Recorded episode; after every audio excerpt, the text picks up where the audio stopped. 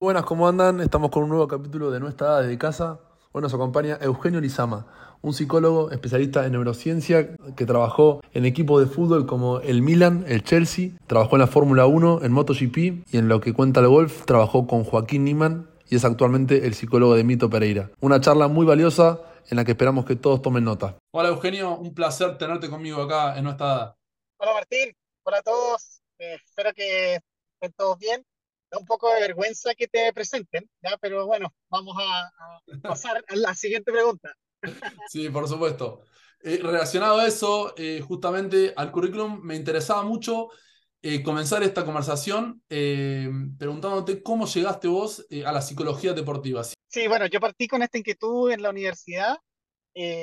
partí con la idea de, primero que amaba el movimiento, ¿ya? Siempre fui de las personas muy inquietas en mi vida personal, mi vida eh, como estudiante, era el que siempre estaba buscando qué hacer, eh, siempre, siempre en movimiento, entonces eh, siempre me sentí muy identificado con, con los deportistas, con, con, esta energía, el exceso de energía muchas veces, y, y claro, siempre me, mi sueño fue desde el principio tratar de entender qué tenían en la cabeza las personas, sobre todo que arriesgaban la vida. Al principio partí con esa idea.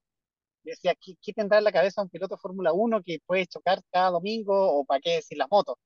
Entonces, desde la universidad me planteé esta idea de, de tratar de llegar a ese mundo, ¿ya? al mundo de, del alto rendimiento, pero sobre todo yo quería entender cómo se hacían las cosas de la mejor manera en el mejor lugar. No sé si me explico, como traté de llegar, de buscar como el top. Yo dije, ¿cómo lo harán los top? ¿Cómo lo harán los deportistas top? ¿Qué, qué harán para poder manejar estas dosis de estrés que son gigantes?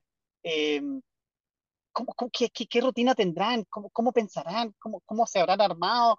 Eh, ¿Cómo serán sus emociones? Esas eran las preguntas que yo me, me, me inicié haciendo en la universidad. Y, y, en la universidad, yo estudié en la Universidad de La Serena en Chile, y ahí empecé a seguir los ramos biológicos. ¿Ya? Yo era muy, soy un psicólogo atípico en realidad, yo soy más, en Europa se conoce más como neuropsicólogo, son especialistas en, la biología de las emociones y no en contarle a, un, eh, que un paciente te cuente sobre sus emociones, sino más bien la biología que subyace a las emociones. ¿ya? Entonces, eh, claro, me empecé a especializar en eso, en, mi carrera dentro de la universidad, y después eh, dije un día, bueno, si voy a hacer esta cosa de lanzarme como ser para ser psicólogo deportivo, voy a tratar de buscar lo mejor que hay. Pues. Y empecé a buscar en internet quién era el mejor psicólogo del mundo, y ahí me encontré que era Bruno de Michelis en el Milan, ¿ya? que era el psicólogo más reconocido y que trabajaba con una línea parecida a la que me gustaba. Y de ahí en adelante, desde el momento en que yo dije, ok, eso es lo que quiero, me demoré cinco años en llegar a la oficina de este señor, que estaba en Italia. Ah, pero llegaste, así que de eso, de eso claro, después de cinco años de golpear puertas, mandar correo, me gané una beca entre medio para hacer un magíster ahí en Milán. Finalmente, después de cinco años, eh, me, siento de frente a este señor, este señor me dice, con permiso de ustedes, ¿quién puta es este chileno que, que, que, todo el mundo me habla de él, que quiere conocerme, que me llegan correos de Canadá, de Italia, de todos lados, que hay un chileno que, está dando vuelta al mundo tratando de ubicarme? Y claro, nos conocimos con este señor, como te decía, psicólogo del Milan. Eh, cuando nos conocimos hablamos 12 horas seguidas, eh, porque yo quería absorber todo, imagínate, después de cinco años, esperar esa entrevista, yo lo único que quería era, era eh, hablar con él y, claro, tratar de robar todo el conocimiento posible. Entonces, al terminar estas 12 horas de conversación, el tipo me dice, bueno, ¿qué es lo que quiere, qué es lo que quiere hacer? Me perseguiste durante cinco años, me hiciste, no sé, pues, eh, me anduviste acosando virtualmente durante cinco años. ¿Qué querís? ¿Qué quieres? Y yo le dije, bueno, lo que quiero es apretarte las láminas del PowerPoint cuando tú hagas las conferencias. Ser el, monito que te está ahí moviendo la laminita del PowerPoint. Y este tipo se manda a reír y, y me dice, mira, eh, de todos los currículums que me llegan, había visto gente entusiasmada y gente insistente, pero tú te ganaste el primer lugar, así que quédate a trabajar conmigo. Y así partió esta relación en el 2007. Eh, en Italia, en el Milan, era el psicólogo del primer equipo. Hacemos un equipo que venía de haber sido campeón del mundo eh, en Italia 2006 y que el Milan hasta ahora uno de los Milan más exitosos. ¿ya? Teníamos a Cafú, Kaká, Gattuso, Pirlo, eh, sí, Ronaldo, etcétera. Entonces, y claro, yo era así, el, el chileno que hablaba dos palabras de italiano y que vivía como un estudiante humilde, estaba haciendo un posgrado en Italia y al día siguiente pasé a estar ahí poniendo sensores a los mejores del mundo y, claro, siendo el, el segundo asistente de este psicólogo. El recorrido es, es impresionante porque también es un lindo paralelismo con lo que haces ahora vos, que es, digamos, ayudar a otras personas a llegar a ese alto rendimiento que vos por ahí alcanzaste en tu laburo. Eh, así que, eh, digamos, partiendo de eso, de lo que vos eh, nos contaste, pasaron ya 16 años y yo quería ir, para ir avanzando un poquito, preguntarte después en, digamos, otros deportes que hayas tocado, que ya los comentamos, y después tu regreso a Chile, que por lo que estuve haciendo la investigación, fue a un club de tus amores y a dedicarte un poco al fútbol y a, a devolver al país lo que habías aprendido afuera. Así que te quería preguntar para ir acercándonos de a poquito al golf, eh, que nos cuentes un poquito esa, ese comeback. Sí, bueno, em, estaba en el Milan y este psicólogo un día me dice, bueno, ¿qué es lo que te gusta a ti, pues, Eugenio? Eh, yo obviamente era el que barría más, barría más veces la oficina, el que dejaba todo bonito, era muy inquieto, muy como, como esforzado por tratar de hacerlo bien el psicólogo un día me dice, oye, pero tú, ¿qué es lo que quieres? ¿Qué es lo que te gusta? Y yo le dije, pucha, Bruno, a mí me encantaría entender y conocer a, a los pilotos de la Fórmula 1, ver qué es lo que tienen en la cabeza y todo. Así que tipo levanta la, el teléfono y dice, señores de la Ferrari, miren acá mi asistente está conmigo y estamos interesados en hacer algo. Y armamos un proyecto la Ferrari en neurociencia en 2000, 2010 por ahí. Ya hicimos el primer laboratorio de neurociencia en Ferrari para eh, mejorar el rendimiento de los pilotos y sobre todo también de los, de los mecánicos que hacían pit stop ¿ya? y también del grupo de ingenieros. Pasado esto, pasó un año, armamos el laboratorio, empezó a funcionar ahí en Ferrari y, Bruno me dice, oye Eugenio, ¿qué te pareció esta experiencia de los motores? Sí, yo le digo, muy bien. Me dice, ¿qué te gustaría hacer ahora? Y yo le digo, mira, me encantaría conocer qué tienen en la cabeza los pilotos de MotoGP. Levanta el teléfono otra vez y dice, señor Andrea Dovicioso, un piloto de MotoGP, eh, hablemos, pensemos que la MotoGP es la, categoría más, la que llaman la categoría madre de, las motos. Dice, señor Andrea Dovicioso, eh, acá mi, asistente quiere trabajar contigo, ¿te gustaría trabajar con él? Y ahí nos conocimos y empezó una historia de una muy bonita relación profesional que partió, como te digo, más o menos el 2011, tiene que haber sido, y terminó ahora el año pasado, antepasado, cuando el Dovi se retiró. Entonces estuvimos todos esos años trabajando juntos eh, en la MotoGP, que es donde eh, yo aprendí a poner en práctica lo que este gran maestro me enseñó. Eh, todo el tema de neurofisiología aplicada a la, o neurociencias aplicadas al alto rendimiento y, y, también psicología del deporte aplicada al alto rendimiento. Entonces estuve desde el 2011 hasta el 2000, tiene que haber sido 2021, creo que se retiró el DOI, 2022, no me acuerdo, 2021, 2022, estuve con él eh, siendo su psicólogo. Y entre medio, eh, yo el 2013, 2014 volví a Chile, entonces seguía trabajando entre Europa y, Chile, y ahí me paso al fútbol. ¿ya? Apliqué todos los conceptos, los, los, los, nosotros llamamos los protocolos de neurociencias aplicadas al fútbol, que lo aprendí en el Milan, como te decía, en el Chelsea, que iba yo a, a, a, al Chelsea a aprender, lo tomaba y lo aplicaba en, en, otros deportes y en este caso lo apliqué en la Universidad de Chile, que era el club de mis amores. Y justo el club ahí no estaba tan bien en sus resultados y todo. Y en un momento, claro, a mí me, pesó harto el hecho de cómo son los jugadores en Europa versus cómo son en, Sudamérica. Menos hábitos, menos encuadrados y cambio. Yo venía, imagínate, toda mi vida profesional, yo metido entre ingenieros, todo muy exacto, todo muy preciso, y llego al fútbol sudamericano, que es todo un malabar de cosas que es totalmente distinto. Entonces, ahí a mí personalmente me costó un montón porque yo venía de una cultura mucho más de la, de la precisión. Entonces, aquí esto de, de, cómo se vive el fútbol, particularmente en Sudamérica, es todo otro cuento en comparación a Europa. Entonces, ahí en ese momento yo personalmente hice crisis y dije, ya, me salgo del fútbol sigo con los motociclistas, actualmente sigo trabajando con motociclistas en Europa y, y entre medio apareció, para mí ha sido una cosa muy interesante que es precisamente el golf. Ahí yo había trabajado en Italia en el golf, pero eh, no le había tomado el gustito. En cambio, acá en Chile aparece el golf y ahí eh, hasta el día de hoy es una de las cosas que más disfruto. Me encantó esta parte que yo eh, tenía planeado sacarte después, pero ya que la traes a la mesa, arranquemos ahora, porque vos le diste en la clave al punto de que en Latinoamérica eh, tenemos un montón de entusiasmo. Yo en Argentina te, te imaginarás el Mundial, el fútbol, Messi, tenemos una pasión eh, desbordante, parecida a lo de los chilenos también, para bien y para mal. Pero vos hablás de algo eh, que me encanta, porque vos hablás de, también la eficiencia y los hábitos. Entonces, quizás esa, esa combinación de la pasión eh, latina, pero la eficiencia europea oriental puede tener espectaculares resultados como lo tenemos con Niman, con, con Mito Pereira, por ejemplo. Claro, mira, yo lo que primero, la primera, ¿cómo poder decirlo? El primer shock cultural que tuve al volver a trabajar, porque yo me fui prácticamente recién titulado de Chile y trabajé en Europa cinco años, seis, no, como más años, como siete años, y me devolví a Chile a trabajar. Entonces, cuando me devuelvo, tuve este shock cultural donde yo vengo del mundo, como te decía, de la Fórmula Uno, de la MotoGP, donde pensemos que una, a ver, doy un paso para atrás. Yo trabajo con Álvaro Bautista, ¿vale? Campeón mundial de la Superbike el año 2020, eh, del 2022. Cuando nosotros analizamos eh, qué es lo que hacemos para que él mejore, nuestro margen son 200 milisegundos en una vuelta. ¿Se entiende? Entonces, en una vuelta, que son 4 o 5 kilómetros, más o menos un minuto y medio a dos minutos, nuestro margen de ganancia para todo lo que tenemos que trabajar son 200 milisegundos.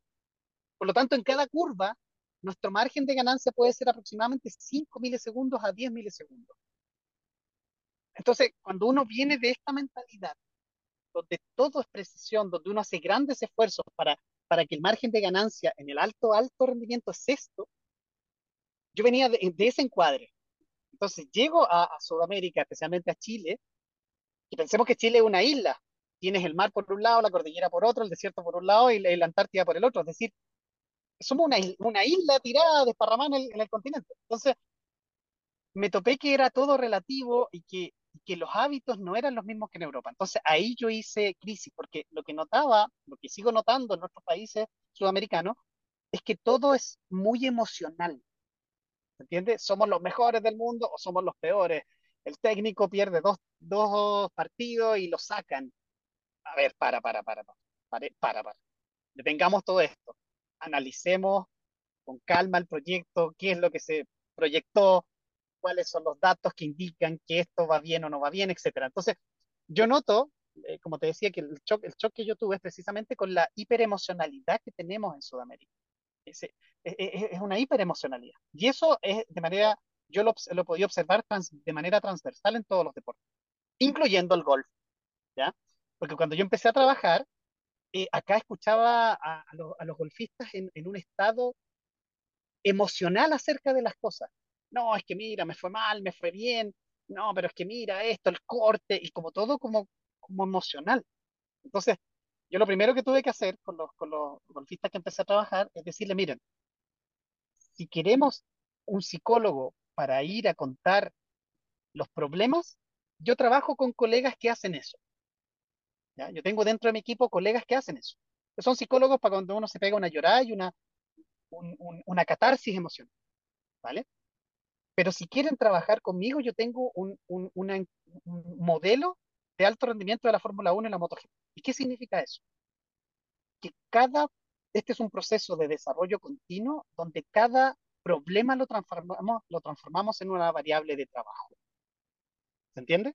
Es decir, si yo me estoy quejando de las emociones, analizamos el cerebro, vemos qué zona del cerebro es la que está fallando, normalmente son los frenos emocionales como en un auto que te fallan los frenos, analizamos eso, vemos qué porcentaje necesitamos, hacemos un programa de trabajo y después de un tiempo evaluamos cómo eso va mejorando y desarrollándose. ¿Se entiende? Entonces, ese es un poco el modelo que uno, si tú lo ves en la Fórmula 1, es lo mismo. No es, que el, no es que el piloto te dice, mira, estoy chocando, mira, tengo problemas que estoy chocando el auto. En realidad te dice, bueno, resolvamos acá que le falta presión a los neumáticos. Porque yo con más grip puedo manejar mejor las curvas. ¿Se entiende? Es decir, de, las quejas se transforman en una variable de trabajo. Es, eso, eso es lo, lo que hace que estos deportes sean tan performantes y que el modelo que yo traigo finalmente y que lo hemos ido aplicando al golf quería detenerme un poquito porque vos, al ser tan estructurado en el trabajo que has hecho por estos deportes que hablas, del margen de error que es inexistente casi, te quería consultar porque vos tenés una, el pasaje y el proceso que vos haces cuando eh, arrancás a, a, trabajar con una persona y vos, por lo que yo tengo entendido, me hablabas sobre tres eh, niveles en una pirámide, me parece, y te quería preguntar, sí, sí, sí. Eh, porque en la, la página nuestra tenemos desde profesionales, hasta eh, aficionados jóvenes que sueñan con ser eh, Mito Pereira o Niman, pero que tampoco a veces tienen bien claro todo el, proceso este estructurado del que vos hablas. Perfecto, mira, en todas estas cosas que, mm, que yo aprendí con este psicólogo, con, esto que te contaba al inicio, ¿vale? Eh, hay, una, mm, hay un modelo de trabajo, ¿vale? Y este modelo de trabajo, a ver si se escucha bien, ¿Se sigue escuchando bien? Perfecto. Este, en este, modelo de trabajo nosotros trabajamos con tres niveles, ¿ya? El primer nivel es emocional, el segundo es de hábitos y el tercero es el entrenamiento del cerebro, ¿vale? Tenemos un modelo que es una pirámide donde uno dice, si yo trabajo bien las bases, trabajo la base emocional, trabajo bien mis hábitos y trabajo el cerebro, yo me puedo transformar desde ser una persona, entre comillas, normal, a ser una persona extraordinaria, ¿ya? un fuera de serie, ¿vale? Entonces, ¿en qué, ¿de qué se basa este, este, este, este, modelo? El modelo tiene en las emociones, lo principal, lo principal para que un, un, una persona llegue a convertirse en lo que desea es que el sueño, en italiano se dice un desiderio bruchante, que es un deseo que nos quema. Tenemos que sentir ese ímpetu, ese sueño, ese, esa gana, esa fe, ¿entiendes? Y, ese desiderio bruchante es tremendamente importante porque es la base para impulsar el resto de todo, de todo el resto de la pirámide. Entonces, si yo tengo, por ejemplo, por eso les contaba esta historia de que yo me, tenía el sueño de conocer al psicólogo y trabajar al lado del psicólogo mejor del mundo. Si, yo no hubiera tenido ese sueño, no hubiera podido haber hecho todos los esfuerzos que hice después. Los esfuerzos son una consecuencia de tener una misión, una idea, ¿vale? Entonces, cuando yo escucho a los niños, a los muchachos que dicen, yo quiero ser campeón del mundo, a mí eso me emociona mucho. Pero en Sudamérica nos quedamos mucho en la emoción. Ahí es donde yo digo, pucha, tenemos que ser un poco más europeos, loco. Los europeos lo que hacen, uno como jalan, es que entrena más horas para ser más rápido. No es que nació siendo rápido. ¿Se entiende? Entonces, bueno, yendo al punto, las emociones están compuestas, como te digo, por el sueño, ¿cierto? Compuestas también por las personas, estar, llevarse bien con las personas que te rodean, rodearse de buenas personas, ¿ya? Que, que te nutran un proyecto deportivo y personal. Y lo tercero es tener autoconfianza en sí mismo, es decir, que yo crea en mis propias capacidades, pero no porque me pego en el pecho y digo yo soy grande, sino porque objetivamente he medido y sé qué tan bueno soy, en este caso, qué distancia pego con el drive o si soy bueno con los, con los o no, ¿vale? Entonces, después de que está la parte emocional, pasamos al segundo nivel, que es la construcción de hábitos de alto rendimiento, donde ahí yo soy, ahí se nota todo lo, lo cuadrado y todo lo, lo, toda la deformación personal, profesional, perdón, donde ahí, claro, trabajamos mucho los hábitos. Yo soy el, tipo de psicólogo que semanalmente las sesiones que hacemos con los muchachos es para ver cuánto están trabajando en el propio proyecto. Porque si identificamos que tenían que trabajar en el factor 1 referido a lo físico, factor 2 referido a lo mental o factor 3 referido a lo técnico, yo semanalmente soy el que está pidiendo cuánto, está metiendo, cuánto tiempo estáis metiendo para esta variable que dijimos que íbamos a trabajarla. ¿Entiendes? Y después de que están las emociones, están los hábitos, ahí entrenamos el cerebro con todas las tecnologías y todas las cosas que hoy día la neurociencia nos ofrece muchas cosas interesantes. Por ejemplo, entrenamos en la capacidad ocular de ver eh, distancia, profundidad, de, de, de, ver objetos con la visión periférica, un montón de cosas, pero que vienen de manera secundaria a las otras dos cosas, a la emoción y los hábitos. Entrenamos el cerebro, yo me especialicé después con el tiempo, me especialicé en, en entrenamiento cerebral con neuro y biofeedback, por lo tanto hago mapeos cerebrales y veo, como te decía, las distintas eh, estructuras y funciones cerebrales que necesitamos para jugar golf. Por ejemplo, la calma y la concentración. Y vemos las zonas del cerebro que ayudan a que eso se potencie y entrenamos esas zonas para que el deportista cuando necesite usarlas en campo estén fit. Es decir, que su cerebro esté entrenado y le responda. Lo mismo que lo hacemos con los músculos. Hablando de eso, justamente eh, me interesaba mucho porque esta estructura eh, nos ordena hasta la conversación. Es por eso que te la quería sacar, porque me parece, nada, desde que la escuché, eh, me, me, encantó. Y, también se aplica, me parece, un montón para los amateurs y para la vida en general de cada uno, porque vos estás hablando sobre objetivos y arrancaste hablando sobre vos y en un ámbito académico. Así que es por eso que te lo quería preguntar. Pero ahora yendo más a lo deportivo, eh, en el golf eh, las personas tienen que, trabajar mucho con eh, aceptar la derrota y prepararse para muy poquitas victorias. ¿Qué consejos les otorgás vos a tus jugadores a la hora de, prepararse para algunos eventos que son particularmente demandantes de la presión y la ansiedad mental, como puede ser un major? A ver, normalmente el ser humano lo que hace es que no hay una mirada objetiva de las cosas, ¿vale?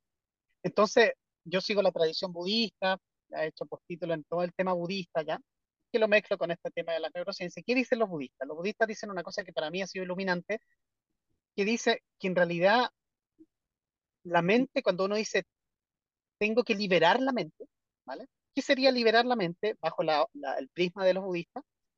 Sería que yo miro la, la realidad de manera lo más objetiva posible, sin emoción, ¿vale?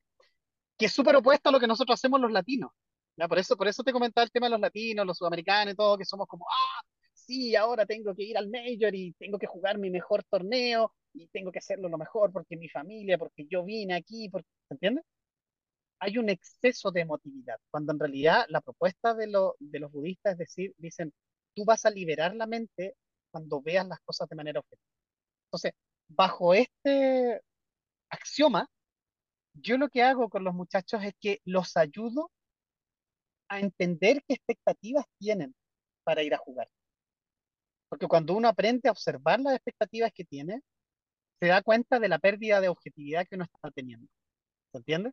Porque la mayor diferencia que se produce en el golf, el de alto rendimiento, es cuando el jugador entrena la misma cancha o, hace el, el, Pro-Am y le hace menos 6 y después cuando tiene que jugar bajo presión hace más 6.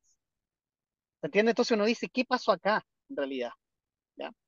Entre paréntesis, esto es parte de mi tesis de doctorado, ¿ya? Estoy aquí este, como estudiando precisamente este fenómeno ahora. Entonces, ¿qué es lo que pasa entre medio?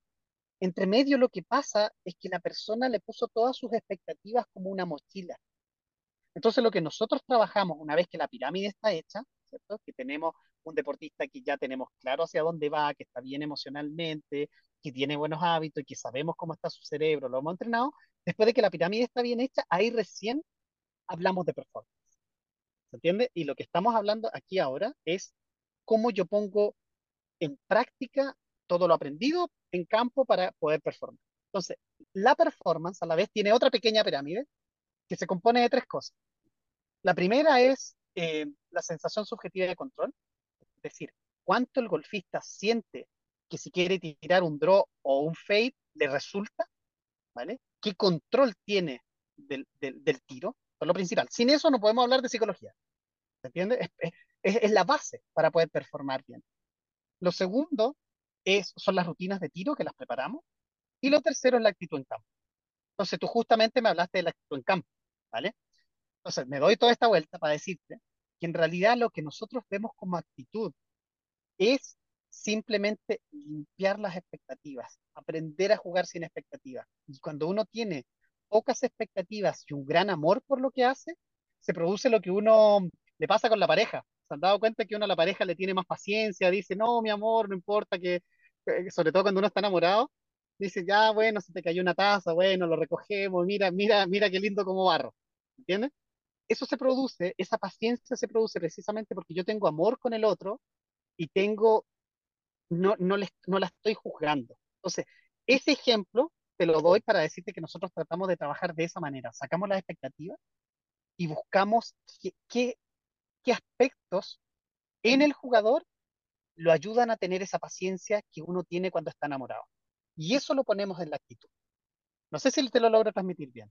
Sí, lo entendí perfecto porque me quedé pensando en una frase que leí tuya sobre Juan Iman y que todo el mundo hace énfasis en la velocidad del swing, en lo fuerte que pega, en, la presión con el drive. Y vos eh, eh, siempre decías en esta entrevista que leí que, que él tenía oro en la cabeza porque tenía la capacidad de ponerla en blanco cuando más lo necesitaba.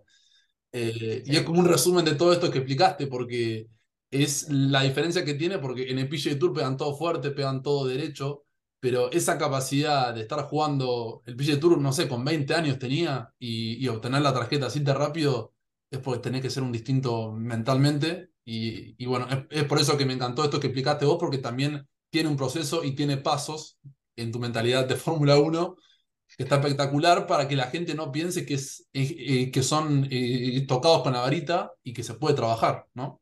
Eso me parece Claro, digamos, cuando, cuando, yo he dicho esta cosa de Juaco y que tiene oro en la cabeza, es porque precisamente él produce en su cerebro ciertas ondas cerebrales que para nosotros cuando yo la vi, y yo siempre cuento esta cuestión, me emocioné, como que dije, puta, no es que existe solamente en los libros, existe de verdad alguien que tiene esta capacidad que es la capacidad simplemente de silenciar la cabeza. Y, eso que parece algo tan simple, cuando te estás jugando X cantidad de recursos, de plata, o te estás jugando tu carrera en un pad, es tremendamente importante porque poner la cabeza en silencio es lo que nosotros buscamos en el golf. ¿ya? Por eso te hablaba de la, de la, de la no emoción de, lo, de los budistas o la capacidad de ver las cosas objetivamente, es decir, verlo tal cual como es nomás y simplificar. Y en este caso, Juaco tiene esa capacidad eh, prácticamente innata. Entonces, es muy, es muy positivo para el golf, eso, ¿ya? esta capacidad de, silenciar la cabeza y, tener, por eso les decía yo que era el oro en la cabeza, porque en realidad, sí, este loco es capaz de hablarse poco cuando está haciendo algo tan importante. Vos con Mito Pereira comenzaste a trabajar en el 2018, ¿puede ser, Eugenio? Y nosotros empezamos a, trabajar y estaba, claro, no le estaba yendo bien, habían 12 cortes seguidos que no había pasado. Y de ahí, claro, yo le dije, Mito, loco, tenemos que trabajar, pero yo te voy a molestar porque yo soy muy eh, estructurado para trabajar. Y el mito, como nosotros en chileno decimos Mateo, es como muy disciplinado. ¿ya? Entonces Mito dijo, ya, pues pongámosle, empecemos a trabajar. Y, y claro, empezamos a, primero lo evalué, vi todas las características que tenía y todo, y yo dije, mira, este auto que tienes tú es de todas maneras un Ferrari, tiene esta parte que le falla, los frenos no, no hay que ponerlo a punto, pero sigue siendo un Ferrari. Y, ahí empezamos a trabajar y de a poco empezó a, a, repuntar en su, en su, carrera y bueno, seguimos trabajando. Y es increíble porque vos lo sé bien simplificado, pero vos cuando em, eh, comenzaste a trabajar con él, eh, él estaba eh, afuera del top 1000 del mundo. Eh, y después tuvieron, eh, nada, un, un, ascenso impresionante. Y bueno, después la historia de Mito es para, es para un suma aparte, porque es un chico que él, que él era muy crack de chico, se terminó dejando de golf por algunos años y vuelve. Es una historia que, que también es, es impresionante. muy interesante y, y bueno, ahora están en un gran presente por suerte, ahora pasó el corte en PGA Championship y fue el mejor latino. Si tenés algún consejo para trabajar esto ya para nuestros seguidores, cuando en golf uno tiene un error del movimiento y lo perpetúa, lo hace eh, automático. Desde el lado mental, ¿qué es lo que vos estudiás? ¿Tenés algún, alguna mecánica o algunas eh, recomendaciones? Mira, normalmente em, cuando se producen movimientos extraños, lo que ustedes llaman los dips y otras cosas, ¿cierto? Que pueden ser dips, que, que, es el extremo, ¿ya? Cuando se producen movimientos extraños, es como en un disco, ¿ya? El tocadisco, que la aguja se saltó, pic, se salta, ¿vale? Pic, y se salta y sigue, ¿ya? Y, eso, y esos principios, eh, pensemos que se ocupan también en el lenguaje, cuando tartamudeamos, nos ponemos nerviosos, ¿cierto? Porque pensemos que el movimiento está en todo, desde cómo hablamos hasta todo, todo está en el movimiento. la circuitería del movimiento es muy compleja, ¿ya? Porque pensemos que el ojo tiene que ver, manda a una parte acá en el centro del cerebro donde tengo acá el, ¿cómo se llama? El, audífono, manda una zona que decide si el movimiento es nuevo o no, te lo manda, bueno, pasa por la zona ocular, una serie de cosas, lo manda acá al cerebelo y el cerebelo lo, lo manda por la columna vertebral para abajo y después va igual. Todo eso ocurre más o menos en, una fracción de segundos, pensemos de 250 a 350 milisegundos, es decir, un cuarto de segundo a un tercio de segundo aproximadamente. Esto cuando es eficiente nosotros no lo notamos. ¿Y cómo uno puede ver que es eficiente? Porque el movimiento es fluido. ¿Vale? Pero cuando nosotros pensamos en exceso o nos emocionamos en exceso, toda esa circuitería que está hecha en automático pasa a control manual. ¿Vale? igual que en un auto que uno tiene el automático y de repente no se puede ir en velocidad crucero y después le pones, tienes que manejar los cambios, pasa a control manual. Entonces en el control manual, como yo estoy emocionado o estoy pensando mucho, todo ese exceso de actividad cerebral interrumpe el flow y la fluidez del movimiento. ¿Se entiende lo que estoy tratando de decir? Sí. En tiempos de reacción, si yo pienso en reaccionar y me doy la orden de mueve la mano rápido, mi velocidad llega a 650 milisegundos, pero si lo hago sin pensar, se reduce a 250 milisegundos.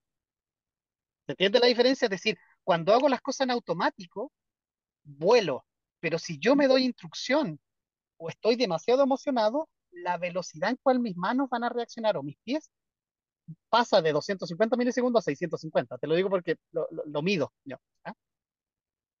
¿Se entiende lo que estoy tratando de decir? Es decir, esta agujita del disco se salta porque yo estoy demasiado emocionado o, o con demasiados pensamientos. Tengo una arousal, una activación demasiado alta. Entonces, ¿cómo podemos corregir eso? Normalmente cuando uno baja la actividad y se calma y lo hace lento, por ejemplo, hay jugadores que me dicen, oye, ¿sabes que yo le estoy pegando mal y me viene esto aunque no esté emocionado? Entonces yo les digo, ok, lo que tenemos que hacer es que hace el movimiento lento, lento como en cámara lenta, lenta, lenta, lenta, lenta, de manera tal de que la agujita reescriba de nuevo el circuito y que vuelva a pasar más veces por ahí y la circuitería vuelva a tener el mismo proceso que tiene cuando está en automático. ¿Se entiende lo que, lo que trato de decir? Lo Sí. primero es, en, en síntesis es, siempre que yo estoy pensando, voy a perder performance. ¿Y qué significa pensar? Que me estoy dando voces en la cabeza, dándole juicios a las cosas. Esto es bueno, esto es malo, lo hice bien, lo hice mal, el score. Las voces, volvemos al concepto del Juaco, voces en la cabeza, no silencio en la cabeza, siempre es pérdida de performance. Clarísimo, ¿Vale? ¿Se clarísimo. entiende? El eje de todo, bajarle la emocionalidad y los pensamientos, porque cada vez que yo me emociono mucho o pienso en exceso y enjuicio las cosas, esto es bueno, esto es malo, el score, ta, ta, ta, la circuitería por la cual están hechos los movimientos se va por una toma, toma un camino más lento. Y por eso los movimientos son más trabados. En cambio, cuando yo dejo de emocionarme tanto y pensar tanto, la circuitería es rápida y corta y es eficiente. ¿Se entiende? Y eso hace que los movimientos sean más fluidos. Por eso la gente se cae en las graduaciones. ¿Se entiende? O en los matrimonios y esas cosas. En el fondo uno se pone como atáxico, ¿cierto? El movimiento empieza a ser menos fluido.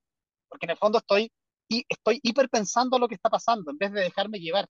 ¿Se entiende? Es como, eh, pensémoslo así. Cada vez que yo siento una sensación, estoy bloqueando la preocupación. ¿Se entiende? Entonces es como, yo puedo escuchar la música, por ejemplo, la, la cumbia villera que tienen ustedes en Argentina, y puedo decir, tengo que bailar perfecto y cada paso que dé el bombo, tengo que hacer pasos muy buenos y paso a la izquierda, a la derecha, qué sé yo. Si uno empieza a pensar y a hiperpensar la música, va a perder el, el flow. Pero si yo me dejo llevar por el ritmo que te da la cumbia villera, en ese momento el cuerpo se suelta y entra en sintonía con la música. ¿Se entiende la diferencia? Estas son las dos formas de hacer funcionar el cerebro. Una es dándome instrucciones y la otra es dejándome llevar. Cada vez que yo me pongo en sintonía con dejarme llevar, el cerebro responde con la circuitería que está entrenada. Y eso es lo que hacen los muchachos. En el fondo, yo lo que los ayudo es a quitar cosas para que lleguen a la mente callada, a la mente silenciosa. y pongo sensores y un montón de cosas, pero al final el cuento es ese, es cómo silenciamos la cabeza nomás. Y con eso ayuda un montón al performance. Y volviendo al punto tuyo, cuando uno tiene que tiene movimientos que no son correctos, si yo lo hago lento, le doy más opciones al sistema nervioso de reescribir el movimiento que es correcto. ¿Entiendes? Pero si yo lo trato de hacer rápido y esforzado y le pongo emoción y lo hago rápido y, y estoy hiperpensando, lo único que hago es que empiezo a enredar mucho la circuitería y después generalizo y digo, no es este movimiento, sino que es el swing del drive, por decir algo. Y después es el drive en general que no me funciona, etcétera, etcétera. Eh, en la semana Do Major estuvimos hablando mucho de estos pensamientos y, de cómo dejar la, la, mente en blanco. Pero te quería preguntar, en la vida de fuera del jugador, en el día antes, en los días antes, ¿vos le recomendás eh, hacer actividades más de tipo lúdico cuando ya terminaron esa, esos hábitos? ¿Le recomendás eh, alguna actividad cardiovascular? ¿Le recomendás meditación? ¿Depende de cada jugador? 48 horas antes de, entrar a un torneo, nosotros desde el punto de vista fisiológico ya no estamos jugando el torneo. ¿ya? Por lo tanto, lo que yo haga los dos días antes es tremendamente importante. Si yo me mandé una super fiesta, seguramente voy a estar con la resaca 48 horas después. ¿Entiendes? Entonces, no sé si me explico bien. Entonces, también desde el punto de vista fisiológico, entre más desconcentrado y más tranquilo y más contento esté, más beneficios yo voy a tener para poder expresar mi performance el día de competencia. Por lo tanto, yo prefiero, siempre les recomiendo a mis jugadores, diviértete, relájate. Ya lo que preparaste, debieras haberlo preparado antes, ya anda a entrenar cosas finas, pero es más importante que tú bajes el estrés a seguir estando en el hotel encerrado pensando excesivamente y estresándote más de la cuenta. Entonces, dentro de esta recomendación global, están las recomendaciones específicas, por ejemplo, hacer cardio. Todos los, deportistas que trabajan conmigo, todos los, los hinchos, los molesto, les insistan a hacer cardio porque el cardio tiene un efecto tremendamente eh, importante a nivel cerebral, hace que los pensamientos bajen, la intensidad de los pensamientos bajen, uno está más sereno. Eh, la meditación, sin duda, que sirve, pero no solo que sirve 48 horas antes, sino que sirve en la vida. Los deportistas que trabajan conmigo, todos meditan. Eh, para mí la meditación es como es como la higiene dental, tiene que estar siempre, lo mismo el cardio, son cosas que, que, van de la mano si queremos tener una buena salud mental y performar desde el punto de vista mental, hacerlo bien, ¿vale? Sin eso no podemos decir, sería puro filosofar acerca de la mente, no la entrenamos, ¿ya? Entonces, eh, pero volviendo a la pregunta, 48 horas antes, siempre cardio, siempre eh, relajarse, meditación y sobre todo algo que menospreciamos harto eh, porque nosotros tenemos el concepto de ir a concentrarse, como en el fútbol. Y, ir a concentrarse muchas veces estar en el hotel tenso. Entonces, en realidad, menospreciamos el poder de la risa, de divertirse, de ver algo que me saque del golf, que me haga pensar en otra cosa.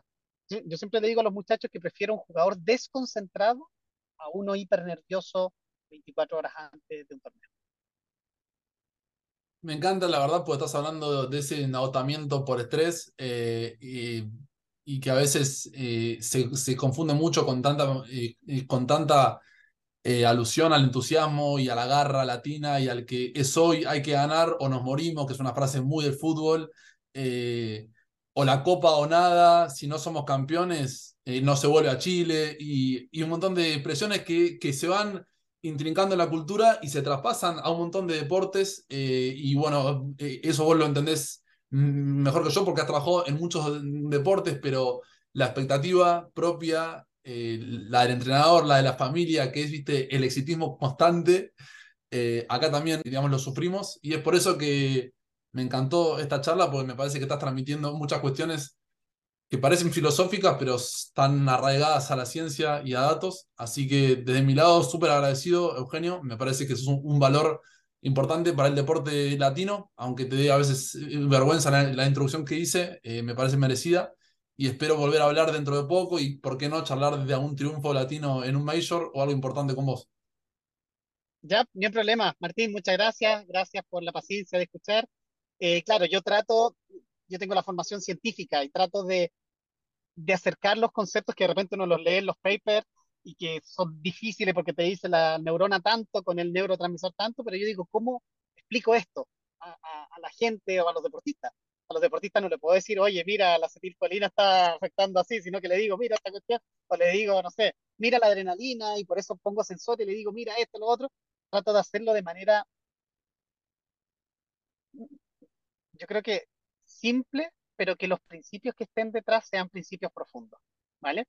Entonces, eh, estas cosas que de repente le hablamos un poco riéndose, tienen mucha evidencia científica.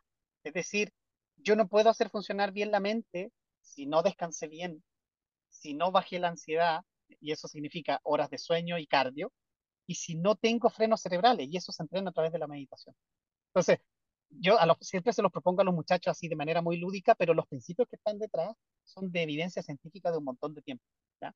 Entonces, la mirada que tengo finalmente de todo esto es una mirada científica, pero que trato de hacerse las buenas ondas a los deportistas porque si no sería difícil de transmitir. Entonces, en esta charla mm, contigo, Martín, traté de, expresar eh, de esta manera también, que es un poco mi estilo, de decir, pucha, eh, hay montones de, de estudios que hablan de cómo funciona el cerebro, pero es importante también transmitirlo de manera lo más simple posible para que se entienda. Bueno, acá eh, sin duda que lo has eh, logrado. Eh, te repito, muchísimas gracias. te mando un abrazo grande acá de Argentina y espero tener una segunda charla con vos, Eugenio. Gracias. Perfecto. Dale, gracias.